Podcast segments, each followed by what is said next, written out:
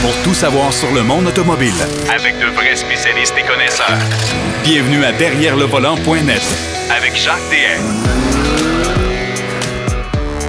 Bienvenue à votre émission Derrière le volant. J'espère que vous avez passé une belle semaine. Ben oui, euh, on va parler aujourd'hui abondamment, euh, bien sûr, du Salon de l'Auto de Montréal. On va en parler également abondamment la semaine prochaine. C'est le premier grand salon d'importance en Amérique du Nord.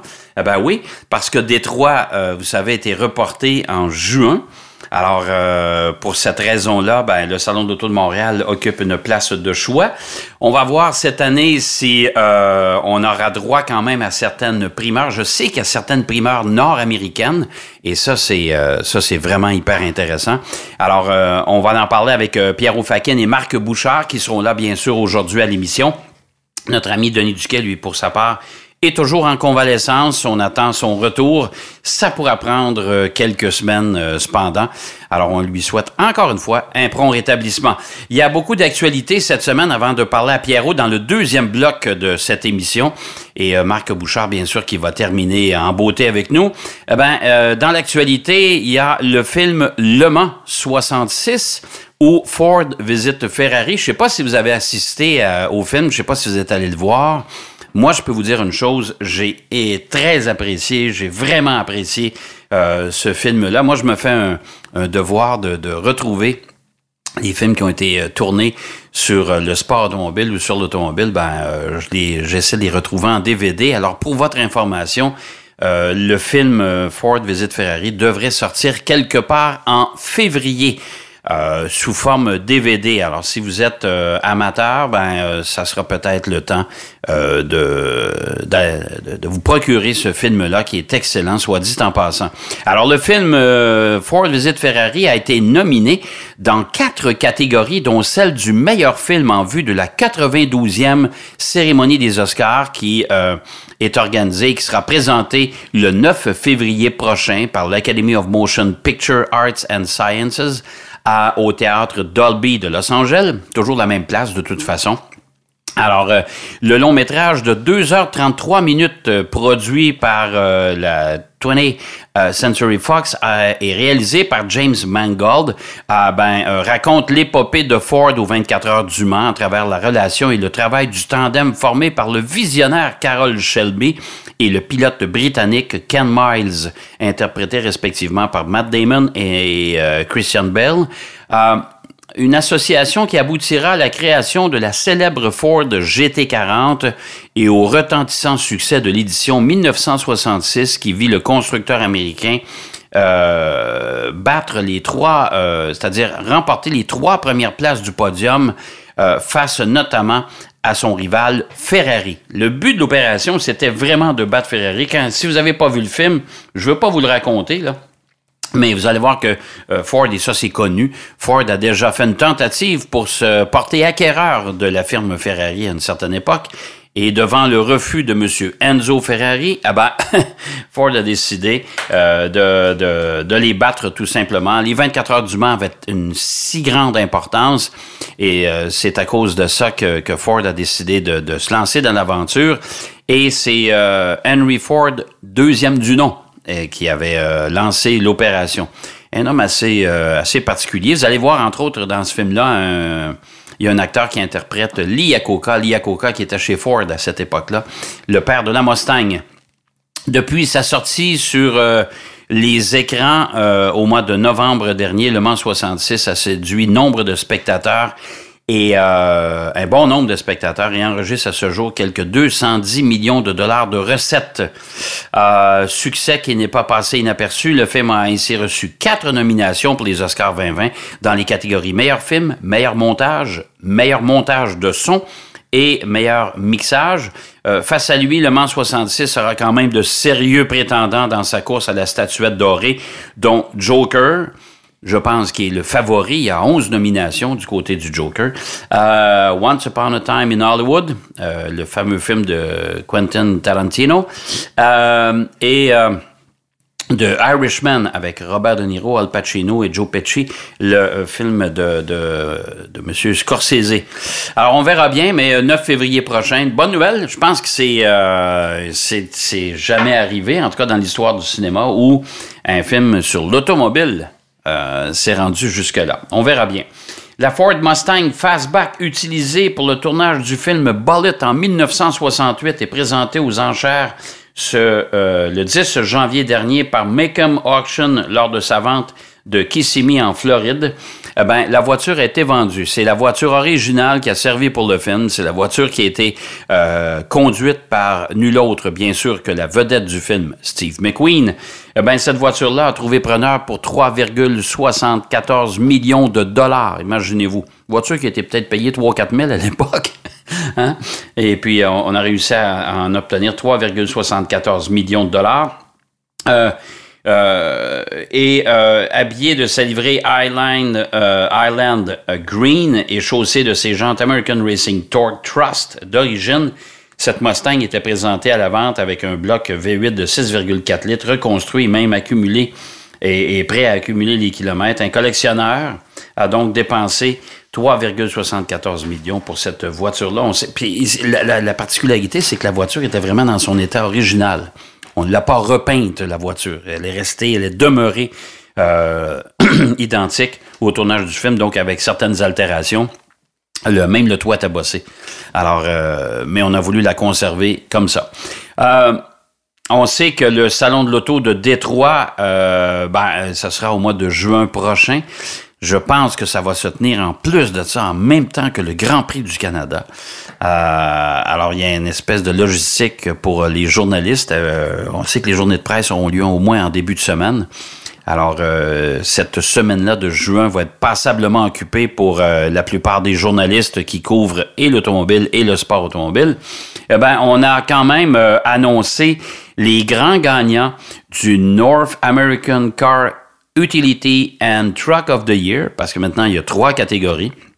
Alors, euh, on a euh, quand même dévoilé les grands gagnants. Alors, moi, je vous euh, mentionne, là, je vous, je vous fais l'énumération plutôt des trois catégories. Il y avait trois véhicules finalistes par catégorie. Dans les voitures, il y avait la Chevrolet Corvette, la nouvelle Toyota Supra et la Hyundai Sonata. Dans les véhicules utilitaires, il y avait le Kia Telluride, le Hyundai Palisade et le Lincoln Aviator.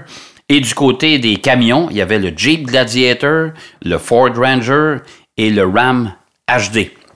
Eh ben, les grands gagnants ont été dévoilés. Du côté des voitures, ben, c'est la Chevrolet Corvette qui a remporté euh, la palme. Bien sûr, euh, la Corvette, une nouvelle génération, la huitième génération, mais avec moteur central c'est euh, quand même assez particulier. J'aurais étonné que ça soit qu'elle ne gagne pas. C'est vraiment une des euh, la voiture de l'année, même si la Toyota Supra quand même est une voiture importante, mais je pense que la Corvette c'est vraiment un changement de configuration complet. Alors euh, ça méritait amplement.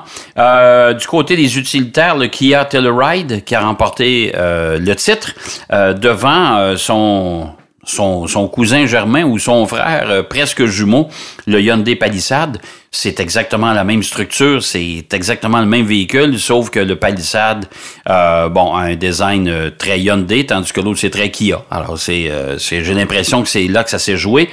Et du côté des gros camions, ben Je suis quand même content parce que je l'avais essayé, j'avais été au lancement. Le Jeep Gladiator, euh, véhicule d'une grande polyvalence, hyper intéressant. Alors c'est le, Gladiator qui a, qui a remporté la palme comme camion de l'année euh, de la part des journalistes euh, nord-américains. Euh, autre nouvelle euh, aussi, ben là, Carlos Ghosn, vous êtes surpris que j'en parle encore? Ben oui, mais la saga continue. On sait que euh, euh, est maintenant au Liban. Il s'est sauvé du Japon, mais il ne peut pas sortir du Liban. On lui a demandé ses passeports qui traînaient parce qu'il y en a, il a l'air d'en avoir quelques-uns. Alors, depuis qu'il a fui du Japon pour rejoindre le Liban, Carlos Ghosn peut maintenant défendre ses droits. Il a été arrêté en 2018 pour malversation financière présumée. Par la suite, en janvier 2019, il démissionne selon les propos du ministre de l'Économie Bruno Le Maire et de Renault. Le conseil d'administration du Losange a tout de suite réduit la rémunération de Carlos Ghosn au minimum au titre de l'année 2018 avant d'annuler ses actions de performance. Alors, il y avait toutes sortes de bonus euh, rattaché à, son salaire, bien sûr, M. Ghosn. Alors, interviewé par le Figaro, Carlos Ghosn a déclaré que sa démission de Renault était une farce c'est pour cette raison que l'homme de 65 ans va poursuivre Renault devant le Conseil des prud'hommes, en tout cas c'est devant la magistrature. Il veut défendre ses droits, il veut euh, avoir ses primes de séparation et compagnie, ce qu'on ne lui a pas versé jusqu'à maintenant. Alors, euh, euh, Renault avait annulé les droits à la retraite de Carlos Ghosn, dont le montant est estimé. écoutez, là, je l'ai en euros, c'est 770 000 euros, c'est à peu près un million de dollars par année. OK? Alors, euh, Carlos Ghosn dit que le constructeur français n'a pas le droit de procéder de la sorte ni de sucrer ses actions de performance dès 2015. Alors, euh, il va se défendre. Et euh, on va bien voir ce que ça va donner, mais je peux vous dire une chose, ça va être long, cette histoire-là. On n'a pas fini d'en entendre parler. J'avais déjà mentionné dans le passé euh, que Aston Martin voulait euh, euh annuler, bien sûr, euh, cessait la production de sa fameuse Rapide, vous savez, la, superbe belle berline d'Aston Martin. et ça, pour la relancer un, une année ou deux plus tard, sous forme d'un modèle électrique. Et le plan, la voiture avait débuté en 2010 et les plans étaient de, présenter cette voiture électrique euh, développée euh, conjointement avec Williams Advanced Engineering. Euh, ben oui, l'entreprise de Frank Williams. D'ailleurs, cette entreprise-là vient d'être vendue. L'équipe Williams de Formule 1 vient de vendre, l'entreprise de Frank Williams vient de vendre cette cette partie de son immense entreprise, peut-être pour récupérer un peu d'argent parce qu'on sait que Williams en Formule 1, ça va pas très bien. Ça a été un véritable désastre déjà depuis deux ans. Euh, et euh, là, apparemment, qu'il aurait perdu pas mal de commanditaires. Il y en a quand même un qui va se pointer, et c'est celui de, Latifi, le pilote canadien qui, qui amène beaucoup d'argent avec lui chez Williams. Alors, ça va peut-être leur donner un coup de main. Mais enfin, ils ont vendu cette société-là. Cette société-là a développé, euh, travaillé au développement de cette de cette voiture-là euh, qui euh, qui devait euh, être équipée d'un moteur tout à fait tout électrique de 65 kWh pour remplacer le V12 de 6 litres pour une puissance de 602 chevaux et 701 livres-pieds de couple.